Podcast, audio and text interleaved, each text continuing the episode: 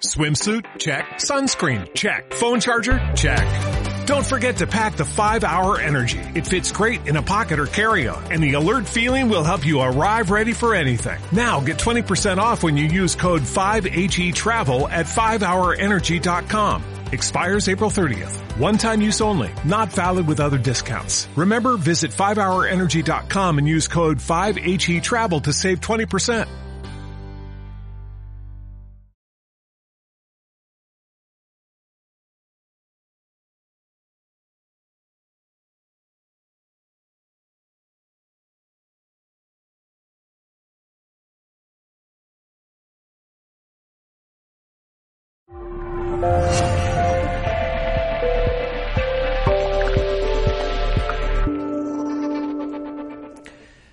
Saludos. En nombre de todo el equipo de Mindalia Televisión eh, está con nosotros Donato Manielo y viene a compartir eh, conocimientos en este nuevo espacio eh, que es Come, Bebe, Sana, en, este, en esta ocasión con el título Aditivos y Conservantes. Donato Manielo es licenciado en osteopatía por la Universidad LUDS de Lugano. Investiga desde hace 25 años sobre la alimentación, experimentando y analizando los diversos métodos alimenticios. Graduado en fisioterapia en Bélgica, se especializa en medicina tradicional china en París. También posee un máster en medicina ayurveda. Es experto en hábitos saludables, el coach eh, del I. Posee el título de experto universitario en homeopatía de la Universidad Miguel de Cervantes de Valladolid. También se especializa en intolerancias alimenticias e higiene intestinal. Tiene varias publicaciones sobre alimentación, imparte cursos y conferencias en diferentes partes del mundo, transmitiendo sus conocimientos. Quiero recordarte que si quieres colaborar con Mindalia puedes dar a me gusta en este vídeo, dejar un comentario positivo o suscribirte a nuestro canal en YouTube. También si quieres puedes hacernos una donación cuando estamos en directo mediante el botón super chat o uh, en cualquier momento mediante uh, nuestra cuenta de PayPal que vas a encontrar justo debajo en la descripción escrita del vídeo. También antes de comenzar queremos informarte que la reconocida guía angelical y entrenadora espiritual Grisi Nava comienza su gira 2019 de la mano de Mindalia Giras. El 21 de septiembre de 2019 se presentará en Ciudad de México y el 19 y 20 de octubre en Madrid. Ambos eventos se transmitirán en directo por lo que puedes apuntarte desde cualquier parte del mundo y simplemente para obtener más información o reservar tu plaza puedes entrar en www.mindalia.com en la sección giras. Para participar en directo, como siempre os digo, muy sencillo, tenéis, eh, podéis usar el chat que tenéis para hacer, para hacer vuestras preguntas, vuestros comentarios. Eh, el funcionamiento es muy sencillo, el formato es, hay que poner primero la palabra pregunta en mayúsculas, seguido del país desde donde nos escribís y seguido de vuestra pregunta. Y ahora sí. Eh, vamos eh, a dar paso al programa Como Bebe Sana y eh, en, con título hoy Aditivos y Conservantes eh, por el doctor Donato Manielo. Así que vamos a saludar a Donato, ¿cómo estás? ¿Qué tal? Hola, muy buenas tardes a todos. ¿Qué nos vas a traer hoy, Donato? Muchísimas cosas, imagino. Tenemos también un PowerPoint, luego veremos con los espectadores más, eh, más información, pero bueno, cuéntanos un poco y, y, te doy paso cuando quieras. Algunas imágenes simplemente después para, porque con la imagen se, se, memoriza mejor. Bueno, buenas tardes a todos, espero que estén bien. Y, y un, vamos a decir un tema importante hoy en día en la alimentación, eh, que son los aditivos, los aditivos, los conservantes, los colorantes. Y es, yo creo, muy importante tener en cuenta de cómo están hechos los alimentos, cómo se conservan, qué clase de conservador o de colorante le ponen, porque eh, habitualmente son, son químicos que están añadiendo y que muchas veces pueden producir un montón de, reacciones. Entonces, primero, antes que todo, ¿qué es, un, ¿qué es un aditivo alimentario en realidad? Legalmente se considera un aditivo toda aquella sustancia que, eh, añadida a un alimento, ¿sí? mejora sus propiedades físicas, su sabor, eh, ayuda a mantenerlo conservado con una buena presentación, destaca el color original y mantiene todas sus cualidades. Eso es lo que es un aditivo alimentario. Ahora bien, aunque se asocian a tiempos modernos, ya sabemos muy bien que eh, los aditivos alimentarios llevan siglos utilizándose, ¿no? Por, por ejemplo, eh, los egipcios utilizaban ya colorantes, aromas para realzar el atractivo de algunos alimentos. Los romanos también empleaban la salmuera, ¿no? el nitrato eh, potásico, especies, colorantes para conservar y mejorar la apariencia del alimento, ¿no? Eh, tenemos que saber que esto se emplea desde que el hombre empezó realmente a conservar los alimentos de la cosecha y para el año siguiente pues tenía que conservar la carne, tendría que conservar el pescado con técnicas de, salazón, de ahumado, entonces todo eso ya se empleaba hace, hace muchísimo tiempo.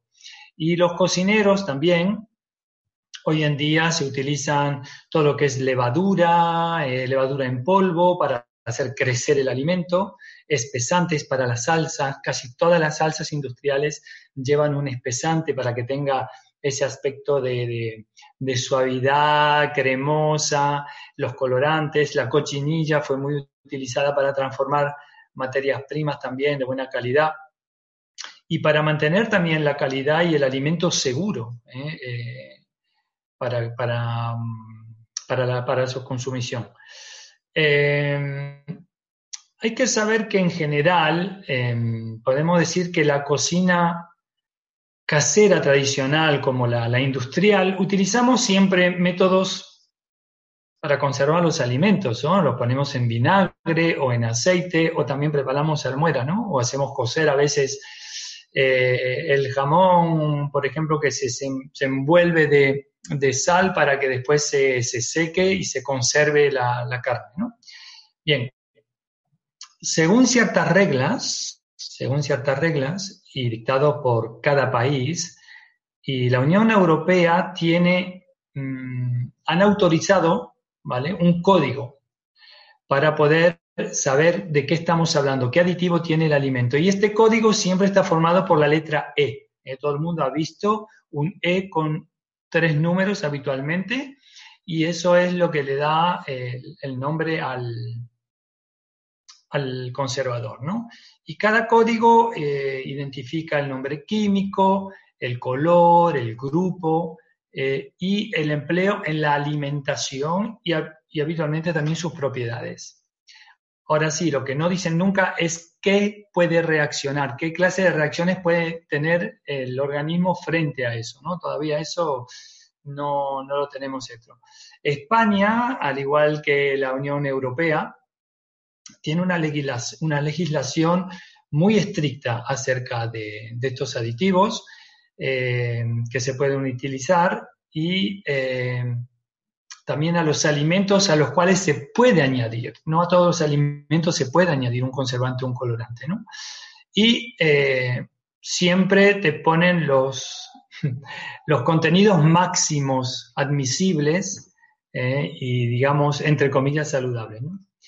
Eh, hay aditivos que están permitidos en nuestro país y prohibidos en otros. ¿eh? Por ejemplo, en Estados Unidos hay, colorantes que no se permiten, que aquí sí, y viceversa. En Francia lo mismo. Todo, cada país tiene su legislatura, eso. Entonces, por eso que yo creo que hay que seguir haciendo estudios para tratar de unificar un poco todos estos criterios eh, y los posibles efectos secundarios para la salud de todos estos aditivos eh, alimentarios. Em, los organismos correspondientes, eh, vale la sanidad, a la hora de, autorizar un, uso determinado de un aditivo, tienen en cuenta que sea un, como dicen ellos, un auxiliar del procesado correcto de los alimentos y no que sea un agente para enmascarar eh, unas condiciones de manipulación sanitaria y eh, eventualmente crear un sistema para defraudar al consumidor engañándole eh, respecto a la frescura real de un, alimento. Entonces, es verdad que tenemos un montón, podríamos hablar horas y horas sobre los alimentos y los aditivos que, contienen. Esto es un, hobby que yo tengo en realidad.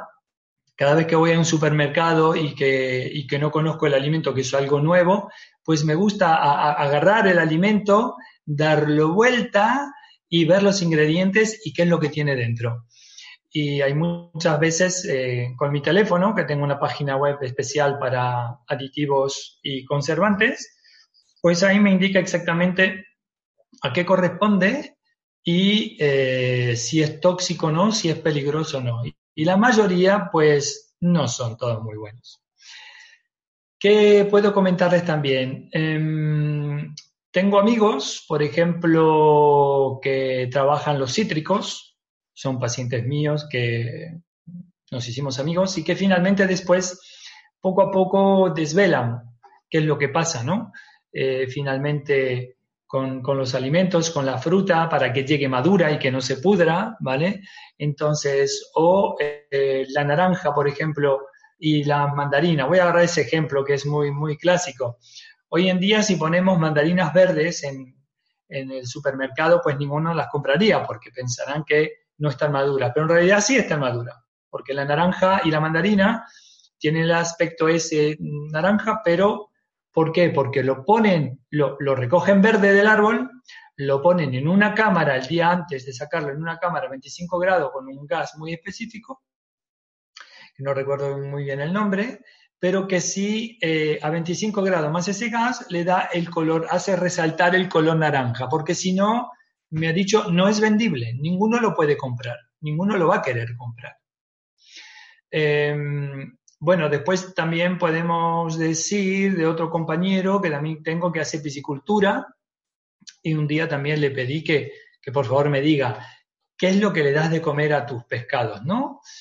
Y finalmente él me contestó lo siguiente, él me dice, mira, no te voy a decir lo que le doy, pero te digo no lo comas porque yo mismo no lo como.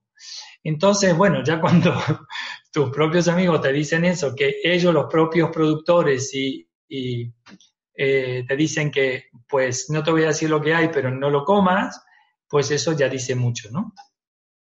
Bueno, vamos a pasar a una primera imagen, que esto van a empezar a sorprenderse un poquito. No puse muchos colorantes ni conservantes, pero vamos a ir a lo más, a lo, más esencial para que ustedes puedan tener ya una idea. Y sí, eh, el consejo que le doy, por favor, no compren las comidas procesadas, eh, industrializadas, porque sí o sí todas tienen colorantes, conservantes, antioxidantes y, la verdad que muchos no son buenos para la salud. Vamos a mostrar una primera imagen del PowerPoint a ver si aparece. Ah, muy bien. Como yo no la veo, no sé si está en directo la imagen, ¿no? Bueno. número uno, la imagen número uno.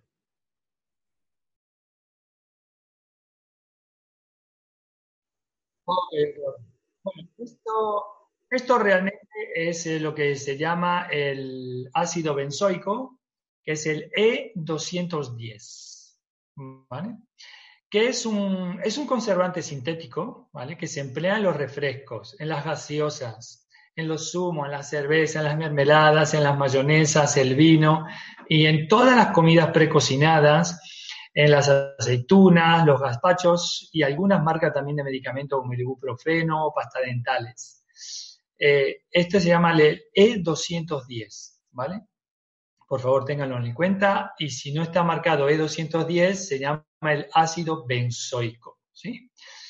Después tenemos el sulfito sódico, que es el E221, y el metasulfito sódico, que es el E223. Bueno, esto es la sal sódica del ácido sulfúrico, ¿vale? Simplemente actúa como un, como un conservante y es utilizado como un agente antioxidante y además blanqueador, porque el ácido sulfúrico es, la sal sódica a veces se emplea para, blanquear, ¿vale? Y em, este E223 pues previene el deterioro y la decoloración de los productos, o sea que mantiene el color original para que no se degrade. Entonces, eh, podemos decir que previene adicionalmente el oscurecimiento de la carne, que la carne esté siempre rojita. ¿eh? Eh, sin embargo, su uso no está permitido en, los productos cárnicos aquí, en España, pero sí, siempre se encuentran mutado. Y esto podría enmascarar el deterioro por crecimiento bacteriano que está caracterizado por, es caracterizado por la decoloración, cuando la carne ya pierde su color rojo, que se viene un poco marroncita así, pues justamente este E223 impide. Eh, y entonces esto los encontramos realmente en, en el pan también. Es un mejorador del pan, el E223, eh, ya que mejora la capacidad de, de, amasar, del amasado del pan. ¿sí? Em, estos sulfitos también se encuentran en, en los vinos, en el vinagre, en zumos, extracto de, también a veces en muchas cervezas, bebidas no alcohólicas, eh, derivados de patata, ensaladas preparadas, panes, los caramelos.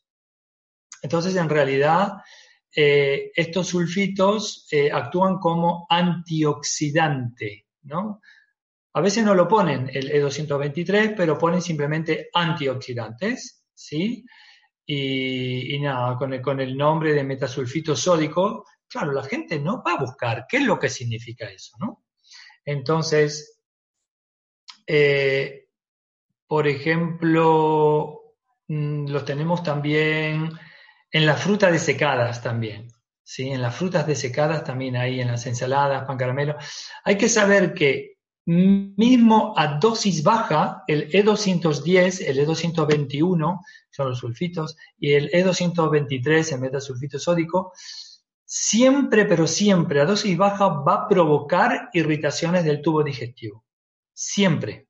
O sea, ahí no se salva nadie. O sea, cuando tomas refrescos y mm, todos los alimentos que están procesados con, con E210, 221, 223, siempre vamos a tener irritaciones del tubo digestivo.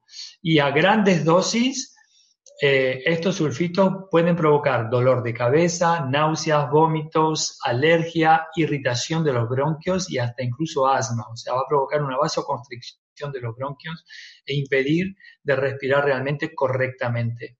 Bueno, todo esto en todos los refrescos, zumos, eh, aceitunas, vinos, en fin, está en una multitud de, alimentos. Eh, a ver si pasamos a la imagen siguiente, la número 2. Perfecto. Bueno, yo no la veo, no es normal que no la vea, ¿no? Ok. ok, genial. Número 2, perfecto. Ah, perfecto, ok, fantástico. Bueno, aquí que tenemos tenemos el E, como lo pueden ver, 249 y el E250 y el E252. Esto, el E249 es el eh, nitrito potásico. El 250 es el nitrito de sodio y el E252 es el nitrito de potasio. O sea que son conservantes sintéticos siempre, ¿sí? Y estos se han siempre utilizado para el curado de los productos cárnicos, ¿no? Desde la época ya romana ya utilizaban eso, ¿no? Y mm, en realidad esto lo encontramos también, como la imagen lo muestra, en todos los embutidos, salazones, patés, eh, bacon, salchichas, salame, mortadela, bien, todo lo que se va a encontrar realmente en vacío, siempre van a encontrar este E249, E250, E252. En realidad, eh, estos conservantes impiden la fermentación de estos alimentos y mantienen los colores naturales de los quesos, eh, también del color del jamón y todo eso, ¿verdad? Pero al mismo tiempo tenemos que saber que estos nitritos eh, pueden impedir el transporte de oxígeno en la sangre. O sea que estamos hablando de algo súper importante, no es simplemente... Entonces, al mezclarse con la sal o, en contacto con las proteínas y el calor del estómago, estos eh, nitratos em, se, se, transforman en nitrosaminas. Y los científicos han comprobado eh, su causa en el cáncer colorectal. ¿vale? Eh, son destructoras de glóbulos rojos, eh, llevando a largo plazo, a, accidentes cardiovasculares, más ni menos. los nitratos y mismo los nitritos pueden realmente causar también dolores de cabeza y a veces he encontrado pacientes con, con urticarias, ¿sí? Entonces, por favor. Pero claro, hoy en día, eh, en cualquier supermercado que vayas, siempre me encanta pedirle a, la señorita o al señor que está ahí del otro lado, digo, ¿me puede pasar la etiqueta de ese jamón a ver qué es lo que tiene?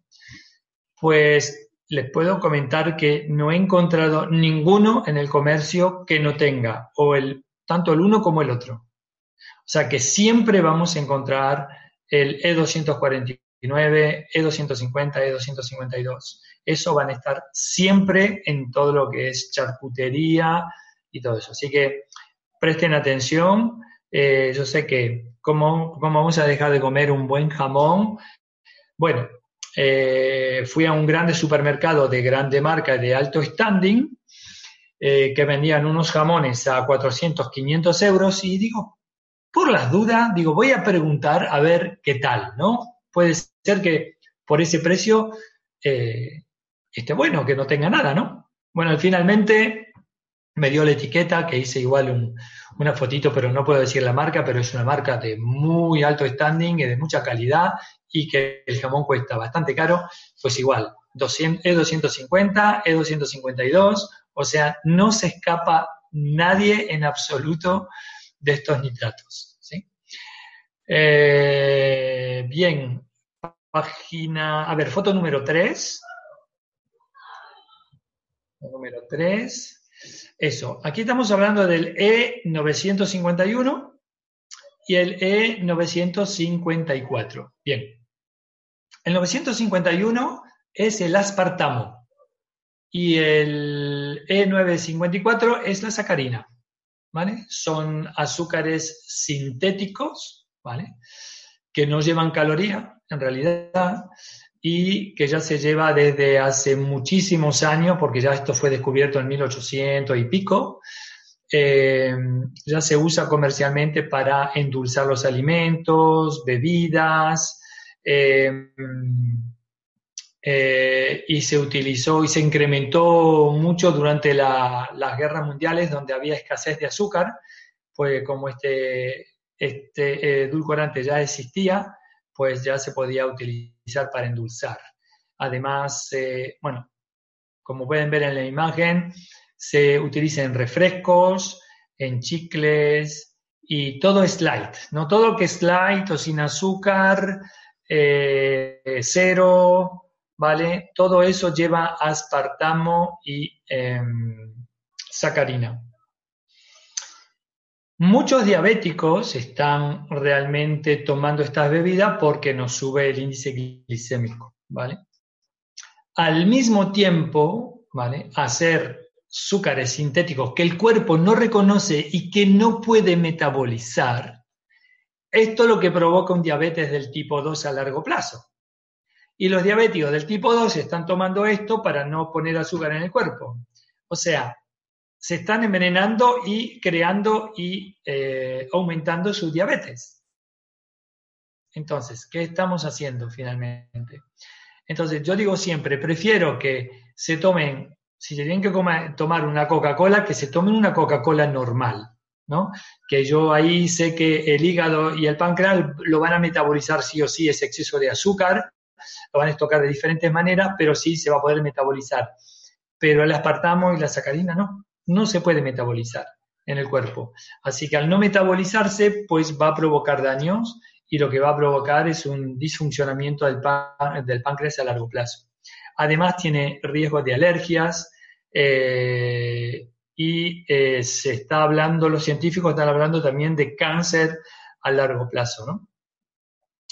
Eh, además de, hay que saber que estos, estos eh, conservantes también se puede decir que son 300 a 500 veces más dulce que el azúcar normal. O sea, imagínense en el poder edulcorante, ¿no? Eh, de poder endulzar.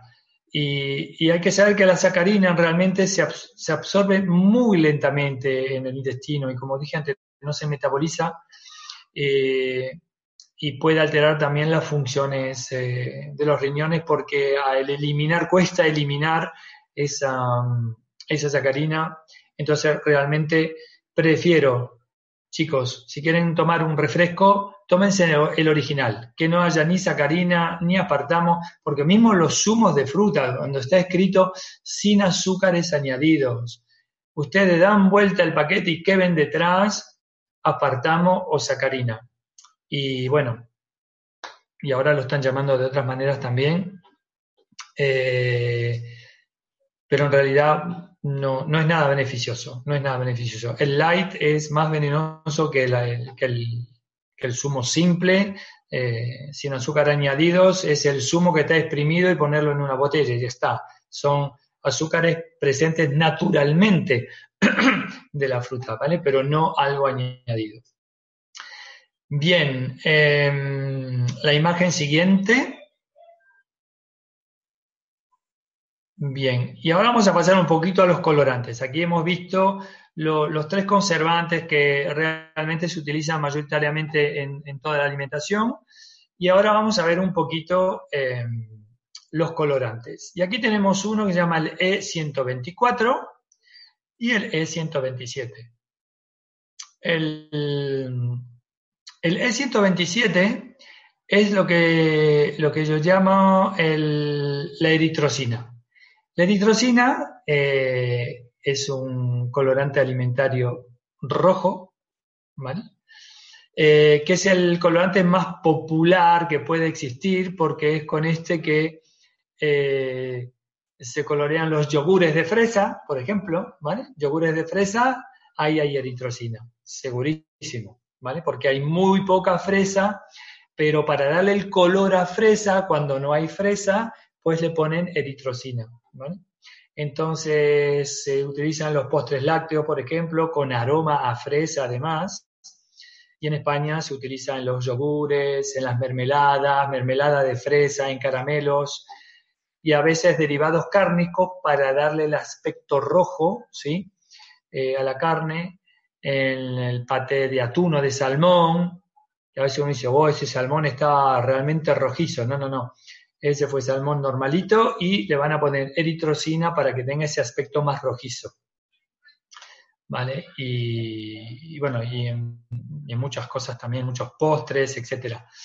Eh, se le ha acusado muchísimo tiempo de ser realmente un, compuesto cancerígeno, ¿vale? Que provoca cáncer. Eh, y sobre todo, el principal riesgo que puede tener es su utilización en, la acción sobre la tiroides, eh, porque el E127 tiene, contiene mucho yodo, ¿vale? Entonces eso podría provocar una disfunción de la tiroides, eh, aparte también mm, eh, de la piel, dermatitis, eh, eczemas también que pueden venir por ese eritrocina que es el E127. Y después el E124 que es el rojo brillante, que se utiliza mucho también, llamado también rojo cochinilla, ¿vale? Colorante también sintético rojo, muy soluble en el agua. Eh, y realmente también se utiliza en los postres, en las tortas. y la verdad, esto sí puede provocar mucha intolerancia. Yo lo veo mucho en mis pacientes cuando le hago realmente el test de intolerancia encuentro realmente la eritrocina y el rojo brillante como intolerante. Eh, y además eh, estos colorantes rojos así eh, pueden liberar mucha histamina, ¿sí? Y puede intensificar los síntomas del asma. Tres minutitos, muy bien. Sí, a veces me alargo con cosas porque hay muchas cosas interesantes. Bueno, esto se puede encontrar en las gelatinas, en, las bolitas multicolor de, los, de los caramelos, etcétera, en gaseosas. Eh, muy bien. Pasamos a la imagen siguiente, que es la última, eh, es la tartracina. Esto también aquí en España se utiliza mucho. Es el azafrán artificial para dar el aspecto amarillo a las comidas. ¿vale? Se llama tartracina y es el E102, ¿vale? Entonces, eh, normalmente eh, la Unión Europea la prohíbe parcialmente, pero claro, si lo ponen a dosis así, se puede todavía. Entonces, eso es para colorear, para dar el aspecto amarillo a las comidas, ¿sí? Entonces, esto, como no se puede desecharla, esto se va acumulando eh, en el organismo y puede también provocar muchas alergias. Eh, una de cada 10.000 pues tiene eh, la tartracina como intolerante, ¿sí? puede aumentar los síntomas del asma, producir eczemas, insomnios, ¿vale? Y es un colorante artificial, ¿vale? Esto, esto sí, eso no se puede, no se puede, no se puede salvar, ¿no? Y yo creo que no hay otra imagen más, rápidamente, ¿sí? Venga. Eso, ese también, ese también es muy importante, que es el potenciador del sabor. Los chinos lo utilizan porque aumenta el sabor de la, de la, del alimento para que te vuelvas adicto, ¿vale? Este es el E621, glutamato monosódico. Entonces, por favor, eh, esto cuando lo vean, cuando está escrito potenciador del sabor, ya está, ya saben que es el E621 y no, y no hay más. Y después hay un numerito chiquitito justo al lado que es el 536. Este es fundamental porque esto lo encontramos en la sal. Ustedes cuando agarran el paquete de sal, eh, sal marina, iodada, bueno, de todo tipo, eh, de cualquier marca, usted cuando lo da vuelta así que ve, ve antiaglomerante sal marina antiaglomerante, pero no le ponen el E536 o le ponen el E536 y no le ponen antiaglomerante. ¿Sí? Es la misma cosa. Es el ferrocianuro de potasio. ¿Vale? Ferrocianuro de potasio, bueno, está la marca, está la palabra cianuro, ¿no? O sea que si realmente no necesitamos eso, ¿para qué finalmente ponen para que no se almacene, se la, sal, pero ¿qué importa, no? Pero eso lo estamos poniendo todos los días en nuestra alimentación, cuando cocemos el agua, las pastas, los arroces y echamos la sal. En toda, en toda la, comida estamos echando esa sal, esa sal con ese ferro cianuro de potasio. Así que por favor, si pueden encontrar una sal realmente eh, orgánica, yo tengo la suerte de vivir acá cerca de Cádiz, me voy a buscar mi sal directamente de la salina y no tengo ningún antiaglomerante. Bueno, espero que le haya servido, ya cortamos, espero que le haya servido al menos estas pocas informaciones eh, de saber que simplemente en la industria alimenticia a todo, casi a todo, todo lo que es procesado, eh, industrializado, todo lleva colorante, todo lleva conservante, así que yo les sugiero siempre comprar eh, alimentos bio, eh, comprar carnes bio, pescados bio, lo, más sano posible, porque realmente esto realmente es una lacra. Todo lo que están poniendo hoy en día en los alimentos están enfermando a mucha gente y no lo saben. Así que bueno, muchas gracias por, por su atención y si ahora alguna preguntas y si puedo contestar, pues será un placer. Vamos, vamos a ir al turno de preguntas. Muchísimas gracias, Donato, por toda esta información en este nuevo programa de alimentación. Importantes consejos.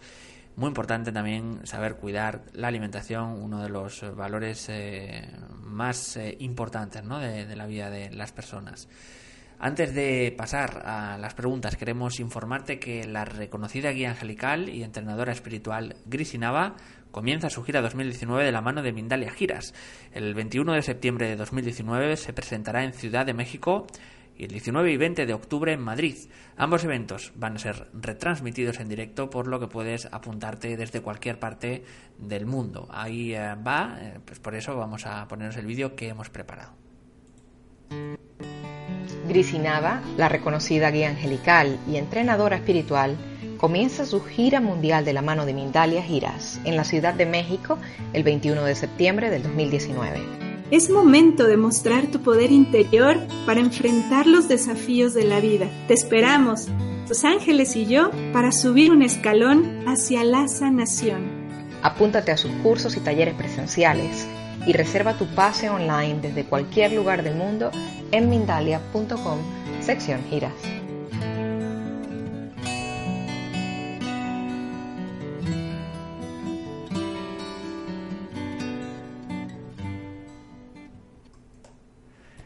Queremos Queremos, queremos anunciar también que se han agotado las plazas para sesiones personales tanto en México como en España, por lo que te invitamos si quieres a reservar tu plaza para los talleres y cursos presenciales y online que Grisi ofrecerá. Para obtener más información o reservar tu plaza, como decíamos, puedes entrar en www.mindalia.com en la sección giras. Ahora sí, vamos a ir con las preguntas de los espectadores y comenzamos con eh, Miguel Huerta de Estados Unidos. ¿Cuál es tu postura respecto a una dieta vegetariana? ¿Qué recomienda hacer y qué no hacer a los vegetarianos? Gracias. Bueno, yo digo que mm, esencialmente el cuerpo necesita de todo. Cuando limitamos la ingesta de ciertos alimentos, pues eh, podemos llegar a tener carencias. Ahora, hay muchos tipos de vegetarianos. Hay vegetarianos que no comen absolutamente eh, carne eh, ni tampoco pescado, pero hay vegetarianos que sí comen pescado, pero que no comen carne, pero sí comen huevo. Entonces hay que saber dónde te sitúas, qué clase de vegetariano eres. Eh, según mi filosofía, según mi, experiencia, y te puedo hablar que ya tengo más de, de 4 o 5 mil pacientes que siguen mi filosofía de combinaciones alimenticias, te puedo decir que el organismo cuando en un mismo día, eh, para poder crear una, nutrición celular adecuada, tienes que tener eh, carbohidratos, verduras, frutas, proteínas, grasas. Es necesario realmente nutrir las células todos los días de todos estos elementos. Bien, ahora podemos encontrar proteínas eh, vegetales, que son muy buenas también. Podemos encontrar proteínas en, bueno, mm, mismos en los carbohidratos. Hay que saber que la gente a veces dice, bueno, el trigo es un carbohidrato, pero en el trigo hay un 10% de proteínas, ¿vale? Tenemos que saber que también en, los, en las féculas, en los carbohidratos, también tenemos una pequeña parte infinima de proteína, hasta incluso la manzana. Ninguno sabe que en la manzana hay 0,05 gramos de proteína, ¿vale? O sea que eh, también en la fruta podemos encontrarla. Eh, yo creo que la alimentación tiene que ser variada. Eh, mucha gente ha hecho muchas críticas cuando yo digo que hay que comer cinco veces por día. Claro, no me he explicado bien cuando dije eso. La gente se piensa que son cinco comidas grandotas por día. En realidad, lo que me interesa es mantener una glicemia constante en la sangre, ¿sí? Entonces, en mi filosofía de vida hay un desayuno, una fruta media mañana, un almuerzo, una fruta media tarde y una cena. Cantidades y calorías no son impuestas porque yo digo siempre servirse una sola vez en el plato porque es lo que realmente entra en un estómago. Y la alimentación tiene que ser variada y rotatoria. Entonces, significa que todos los días tenemos que comer siempre alimentos diferentes. Hay mucha gente que me dice, ay, no, yo el desayuno son mis dos tostadas y mi taza de café. Y así toda la vida durante 50 años.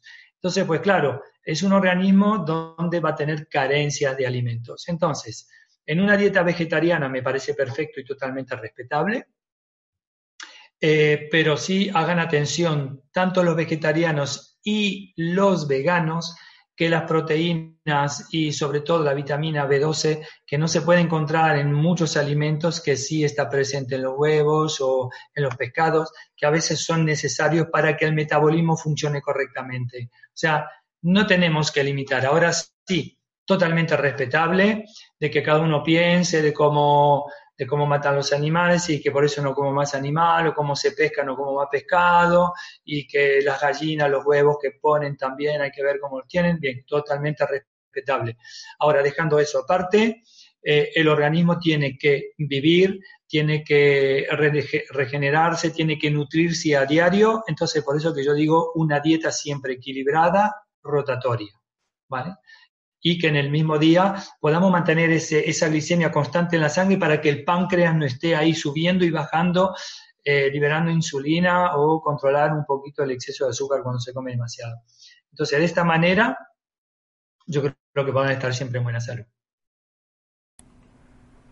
Estela Suárez, eh, desde España, nos dice, hago habitualmente dieta cetogénica y hoy llevo tres días de ayuno, solo con agua. Mi pretensión es llegar a 20. ¿Qué opinas del ayuno? También nos pregunta mucha gente sobre este tema. Bueno, mira, eh, yo he trabajado 10 años en una, clínica de, en una clínica de ayuno, ayunoterapia, y sé de qué va. Tenemos que saber qué es lo que queremos conseguir con el ayuno, ¿vale? Pero el ayuno no tiene que ser un estilo de vida. El ayuno se hace porque realmente queremos hacer una limpieza, un detox, eh, o hay grandes patologías que necesitamos poner el organismo en reposo durante un tiempo. Entonces me parece muy bien. Ahora, cuando después de tres días tú no comes y que bebes solamente líquido, empiezas a mm, provocar acetona, ¿vale? Entonces es la acetona que te va a cortar el hambre y que así podrías estar un tiempo sin ingerir alimentos y no vas a tener hambre, pero sí tendrás que hidratarte y al menos mantener eh, el aporte, digamos, vitamínico y mineral eh, con un líquido para que tu célula pueda seguir funcionando. Mucha gente se pone a hacer ayunos sin saber hacerlo, ni prepararse y ni después cómo readaptar la alimentación después del ayuno, ¿sí? Bueno, que sepan que eh, todo el mundo ayuna casi todo el día. Todos los días ustedes están ayudando y no lo saben. Desde la noche que terminan de cenar hasta el día siguiente, ustedes están ayunando durante la noche. Están casi teniendo 7, 8 horas de ayuna sin comer. Por eso que desayuno, ¿vale? Significa después del ayuno. Eh, ahora bien, ¿qué pasa después que las personas han hecho un ayuno? ¿Cómo readaptan? ¿Cómo va a ser su vida después de comer? ¿Van a volver a los hábitos de antes? entonces el efecto eh, rebote va a ser más que lo que han perdido, lo van a regalar de nuevo. Ahora, si después del ayuno que lo han hecho para desintoxicarse y preparar su organismo para después tener una dieta equilibrada, perfecto. Pero si después de, nueve días o quince días de ayuno, después te vuelves a comer como comiste antes, no te va a servir absolutamente de nada. el efecto del ayuno los efectos realmente metabólicos del ayuno vienen nueve días. A partir del, noveno día del ayuno, ahí empiezan a sentirse los beneficios realmente del ayuno. Si tú solamente tres días no comes nada, ok, vas a dejar vaciar tu organismo, etcétera, etcétera. Pero después el efecto rebote después, atención, hay mucha gente que después coge los, los tres kilos que ha perdido, los coges cuatro después. Entonces, porque el organismo se pone en un estado de restricción, va a decir, bueno, yo no sé hasta cuándo esta señora o este señor no me va a dar de comer, entonces yo me pongo en estado de restricción, cierro mi cintura y me voy a conservar con las energías que tengo dentro y, me las voy a, eh, voy a dosificar lo que tengo para ver hasta cuándo esta persona se va a decidir a darme de comer.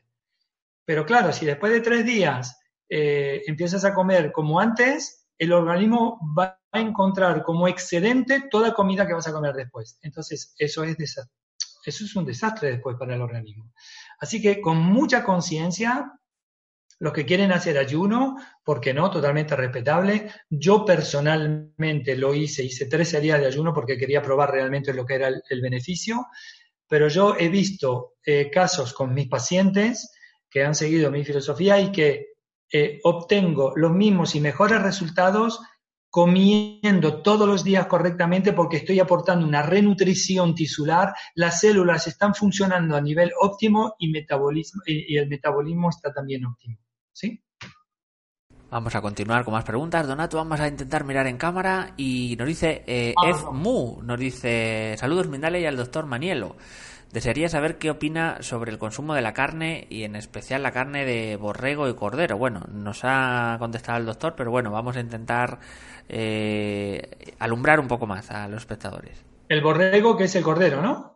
Entiendo que sí, ¿no? Que es como, sí, la, oveja, el cordero, la, este, esta familia, ¿no? De, animales. Bueno, eh, sabemos hoy en día que para que la ternera que tiene que doblar de volumen en un año, están obligados de darle hormonas de crecimiento. Sí o sí. Si no, no puede doblar de volumen en un año. Es imposible. Entonces, la hormona de crecimiento es la IGF-1. ¿Vale? Y esa hormona de crecimiento está tanto en la carne como también en casi todos los lácteos. Bien. Y esa hormona de crecimiento está implícamente, estrictamente implicada en diferentes tipos de cánceres. Cáncer de ovario, de mama, de útero, testículo, de próstata, y los científicos hoy la llaman la madre de todos los cánceres. ¿vale? Esa hormona, sí o sí, está dentro de la ternera, eh, la que está industrializada, la que tiene que crecer para matar y vender, matar y vender, matar y vender. Bien. Ahora, existen también otras carnes que yo conozco personalmente. Eh, un productor que es un, campesino, que a cada vaca, a cada ternera hasta le da un nombre. Hasta dentro de la, de la chacra, pues eh, le, ponen, le ponen música, le ponen música clásica, le ponen una linda luz, nunca tienen frío. Eh, están tratadas realmente de una manera muy particular. Y este personaje, muy interesante además, hasta incluso les habla, se, se toma de tanto cariño, pero le explica que, y las bendice de gracias por estar ahí, para también un día llegar a nutrirnos, porque también necesitamos de eso, ¿no? Pretende. Él mismo las lleva al matadero, él mismo eh, está atento de cómo se sacrifica, entonces como que entre comillas hay menos sufrimiento, ¿vale? Entonces, bendecir una carne siempre antes de comer es quitar un poquito todo ese estrés que podemos eventualmente eh, pensar que la vaca sufrió. Es verdad que cuando veo muchas imágenes y muchos videos de cómo tratan los animales es horrorífico y es verdad que no te da más ganas de comer carne. Ahora bien, como yo nací en Argentina y que me he criado un poquito con eso, la carne roja pues la consumo tal vez una vez cada dos meses porque simplemente por el placer, y, pero sin más, sin más. Eh, muchas carnes ahora se hablan de carnes bio, Bio, ¿por qué? Porque, pues nada, mm, son, pienso, son vacas que están en la, en la pradera, que comen solamente pasto y que no tienen ningún químico, ninguna hormona. Eh, entonces son vacas que son, mm, digamos, más limpias, ¿no? Ahora después cada uno yo lo dejo con su conciencia. Eh, personalmente en Argentina, eh, si no se come carne todos los días, parece que no come la gente, ¿no? Como en Italia, si en Italia no comen pasta todos los días, parece que no se come. Eh, en Asia, países eh, asiáticos, pues no comen carne nunca y están en buena salud también, ¿verdad? Y, en Argentina, pues también comen carne todos los días. Entonces, ¿dónde encontrar el justo medio ¿no? para poder realmente sentirse tranquilo con la conciencia y saber que tenemos un aporte nutricional adecuado? Yo creo que ahí ya va la conciencia de cada uno. Nos vamos a ir con la última bloque de preguntas. Perdón, perdón, perdón. Y, si, el borrego realmente es la carne de cordero, eh, quería hacer algo eso. El, profesor, eh, el doctor Shelton, ¿vale? Eh, para mí es mi mentor en lo que son todos mis trabajos de investigación. la única carne realmente que recomienda es la carne de cordero, porque hoy en día se dice que es la carne un poquito como la carne del conejo, que son las carnes que están realmente fuera de todo tóxico, de hormonas, porque son animales que crecen fuera, ¿vale? Y que una de las carnes rojas, que es, una de las más sanas, diría él, sería la carne de cordero. O sea que de vez en cuando yo también consumo cordero, no todos los días, tal vez una vez por mes. Y, también sería una de las carnes que son más, diría yo, las más limpias. Nos dice Mónica Suárez, eh, un problema también que tienen varios espectadores de Colombia. Nos dice, soy delgada, pero mi abdomen siempre se ve grande, hinchado. ¿Qué puede ser o qué puedo hacer? Gracias. El abdomen hinchado significa que sus intestinos están dilatados. Si después de comer usted siente hinchazón, es que dentro del estómago está fermentando. Eso viene porque eh, yo conozco un poquito la cultura, tanto de Colombia como en América Latina, porque he viajado mucho y sé los hábitos alimenticios. El problema es que em, en Colombia mezclan mucho las proteínas con los carbohidratos.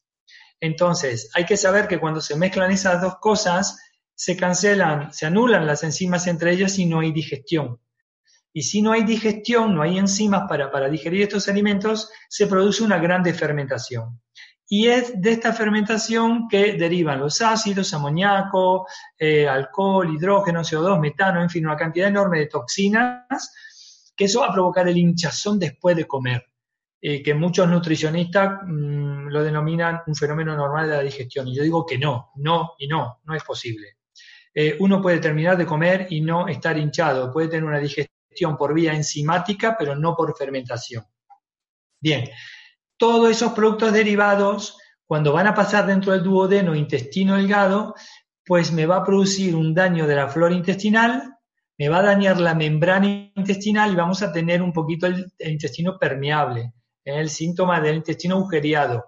Poquitos pedacitos de alimento van a pasar por ahí en el flujo sanguíneo y producir lo que se llaman las intolerancias alimenticias. Entonces, cuando llegamos a ese nivel, es que el intestino está ya muy dilatado, ¿sí? Significa que hay mucha fermentación dentro, entonces sí o sí va a tener que cambiar realmente de hábitos alimenticios, eh, saber combinar correctamente los alimentos para que no produzca más esa fermentación.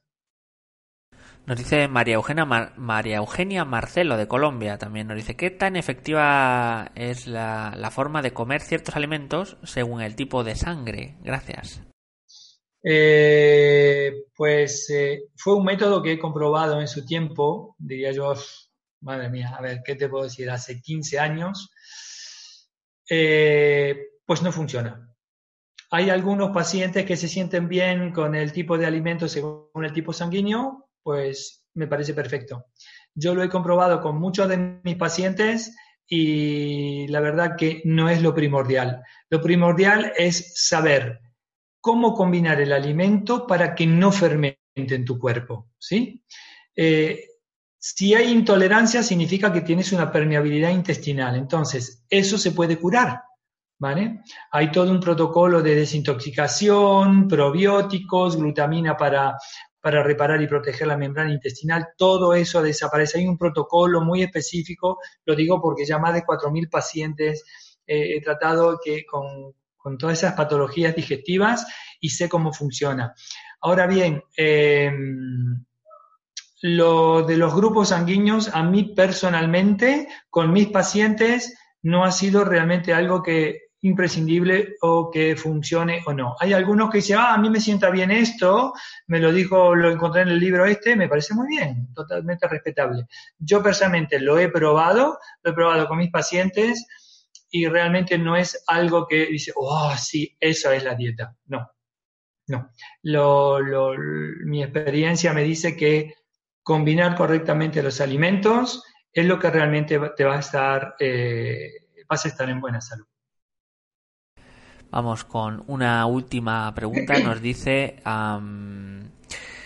nos dice, dice ese Misterios de España, ¿son estos aditivos y conservantes los llamados metales pesados que se acumulan en nuestro organismo? ¿Qué síntomas producen esos metales pesados? ¿Cómo combatir esto? Gracias. Bueno, los metales, no, no, estos no son los metales pesados. Los metales pesados es el plomo, el plástico, el aluminio, esos son todos los metales pesados. Y todo eso también lo podemos encontrar, eh, por ejemplo, podemos encontrar en el atún. por ejemplo, cuanto más grande es el, el animal o el pescado, más concentración de metales pesados podemos tener dentro de la carne propia. ¿sí?